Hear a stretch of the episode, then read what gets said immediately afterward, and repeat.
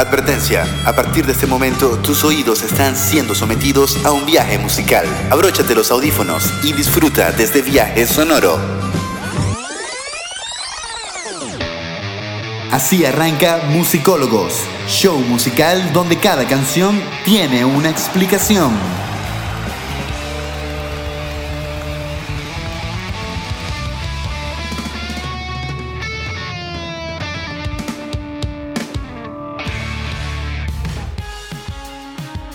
Hola amigas y amigos, bienvenidos a un nuevo episodio de Musicólogos. Por acá les habla Pedro Reina y tengo el honor de llevar a cabo la producción y ejecución de este espacio musical.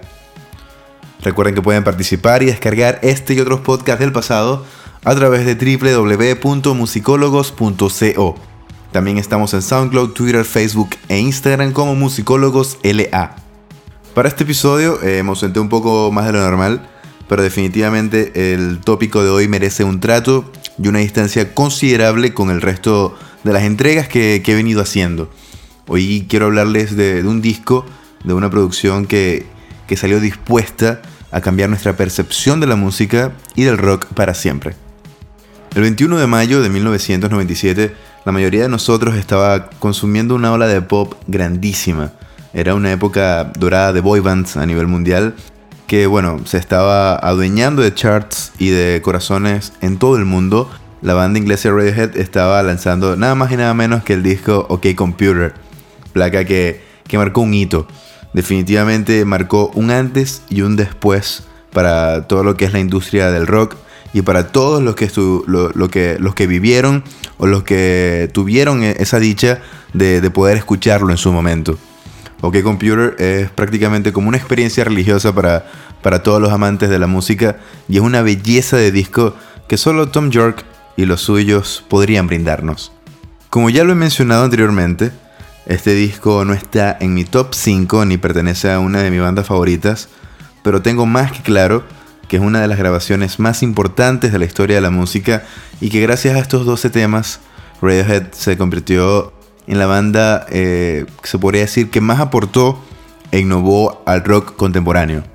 Probablemente estés pensando que esto no puede ser o que quizás estoy exagerando al afirmar algo así, pero no, no, no estoy exagerando. Te puedo jurar que es así. OK Computer es el álbum que consagró y destruyó a Radiohead. Digo destruyó porque la gente sencillamente no lo superó. 20 años eh, más tarde, 20 años después, seguimos esperando escuchar un disco así, aunque muy en el fondo eh, sabemos que jamás eh, algo así podrá ocurrir nuevamente.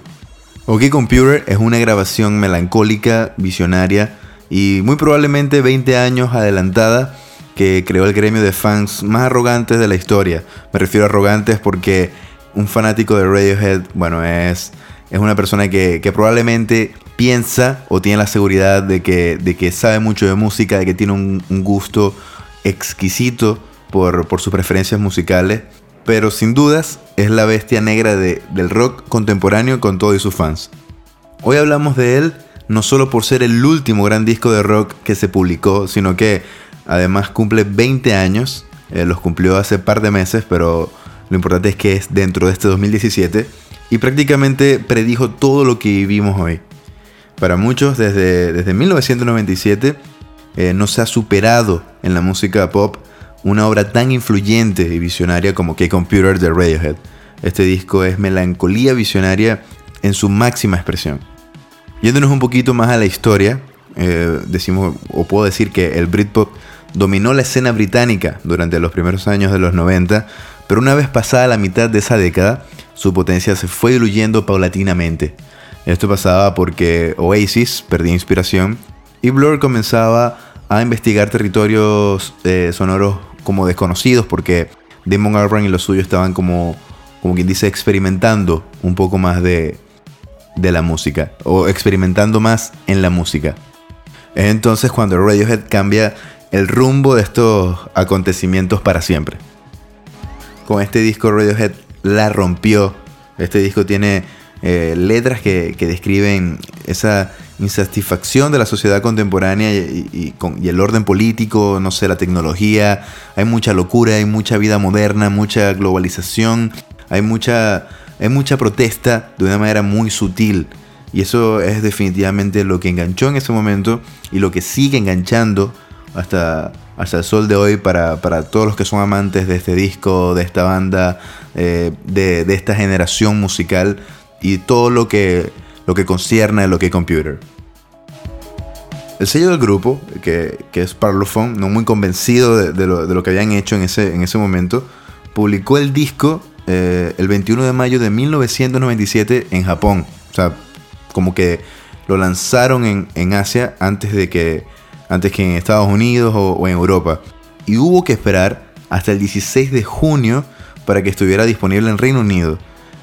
Y un día más para que llegara a tiendas canadienses. En Estados Unidos desembarcó finalmente el primero de julio del 97 y son y todo esto son un conjunto de acciones que prácticamente son impensables hoy en día. Imagínate que Radiohead lance un disco primero en Asia o en Oceanía, eso no tendría sentido. No, jamás vas a, preferir un público menor, entre comillas, ante un público europeo o, estadounidense. A pesar de no tener potenciales singles, el OK Computer eh, producía un efecto inmediato. Tenía ese no sé qué o, tenía algo de avanzado y futurista al mismo tiempo. Ese feeling de, los grandes álbumes de los 70. Mm, de paso salió a llevar la contraria a todo lo que se escuchaba en la radio o se veía en televisión.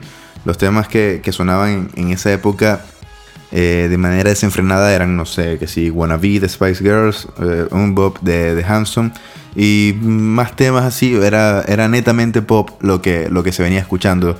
Yo por supuesto era un niño, tenía nueve años cuando salió, así que ni idea y, nada que ver yo con escuchar eh, Radiohead y mucho menos el, el, OK Computer. Así que nada era remotamente parecido a lo que traía Radiohead, que por su innovador sonido parecía un álbum que, que, fácilmente hubiese hecho Pink Floyd si, hubieran, si se hubieran formado en los 90. Hoy a 20 años de, su lanzamiento, OK Computer es la pieza que transformó ese agobio, la melancolía y todos esos sentimientos tan difíciles de explicar o, plasmar en melodías radiales, en una identidad estandarizada hasta el, hasta el nuevo milenio por el pop rock comercial, como lo son bandas como Muse, Kim o precisamente Coldplay como, como sus discípulos más visibles. Hace 20 años, Radiohead le dijo al mundo a través de, de 12 tracks que no querían ser como el resto.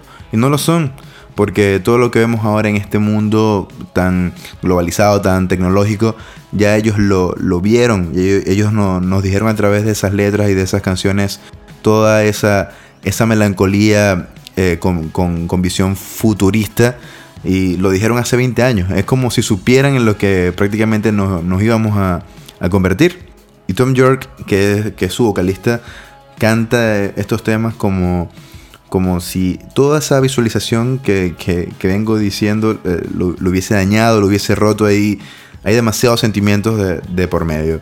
Esa ya característica no afinación que, él transmite eh, es, evidentemente de una persona que, está sufriendo y que, y que no tiene interés de cantar bien, simplemente de cantar y, de decir todo lo que quería decir. Es una joya que a mi parecer predijo el futuro. Para celebrar estos 20 años, eh, la banda lanzó el OK Computer, OK Not Gay, eh, que consiste en un álbum doble. El primero es el OK Computer que todos conocemos, pero remasterizado y con un sonido increíble, de verdad. El segundo es un disco de rarezas y temas que hace 20 años formaban parte del álbum, pero que la banda descartó. Es decir, toda una joya para, coleccionistas que, que sin dudas no se pueden perder. En la descripción de este episodio dejaré el link de, para la compra oficial de este pack que incluye material de colección. También dejaré el video de I Promise, que es el video de, eh, que la banda promociona actualmente, correspondiente a este super aniversario de Key Computer. Es un video muy extraño, pero no deja, no, no deja de ser ni un instante de Radiohead. Así que también lo voy a dejar en la caja de descripción para que le puedan dar un vistazo. Para mí, escuchar OK Computer es como ver una película muy buena. Quieres que, todo el mundo, quieres que todo tu entorno la vea o la aprecie como tú. Quieres eh, comentarla, quieres tomarte una cerveza con tus amigos, hablar sobre ella y hacer que la entiendan. Eso, eso es prácticamente lo que yo siento cuando escucho este disco. Obviamente no lo escuché en su momento, era, era un niño prácticamente. No, no, no voy a mentir, no lo escuché muchos años después, fue que lo escuché.